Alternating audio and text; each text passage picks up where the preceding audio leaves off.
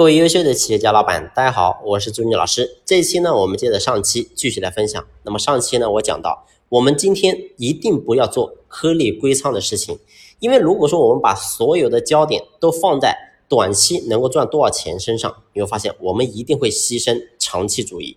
所以这个点非常重要。所以在我们企业当中的显现，说白了，如果说我今天我们所有的业务都赚钱，就说明我们非常保守。什么意思呢？我们用一个。波士顿矩阵来理解，那么大家看这个图片啊，这个图片呢是波士顿咨询的创始人布鲁斯画出来的。那么他画的这个图呢叫二维四象限图，就是把公司的业务分成了四种。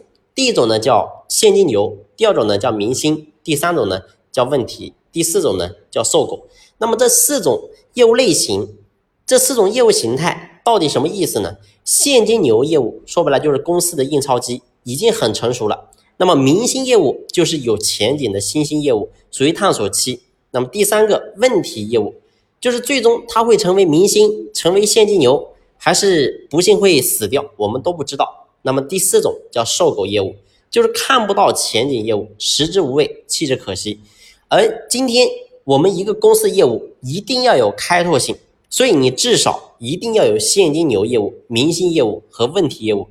如果说你今天所有的业务都赚钱，都是属于现金流业务，就说明你今天所有的业务已经进入成熟的阶段了，就是说已经进入到现金流。但是你缺乏了问题业务，缺乏了明星业务，这些业务呢，现在可能不赚钱，但是呢，它对你未来是有一个展望的。如果说今天你没有这些业务呢，所以你会发现你对你的未来一定会充满迷茫。所以记住，公司在任何一个时间节面上。都应该至少有四种形态的业务，去挣今天的、明天的和后天的钱。所以记住，如果说你今天所有的业务、所有的产品啊都是今天能赚钱，但是呢，你对你的未来没有投资的话，其实你会发现你是一个非常保守的一个业务。那么回到根源上来讲，其实说白了就是我们今天经营企业一定要坚守长期主义。那么你对你的业务类型、业务形态一定要做好布局。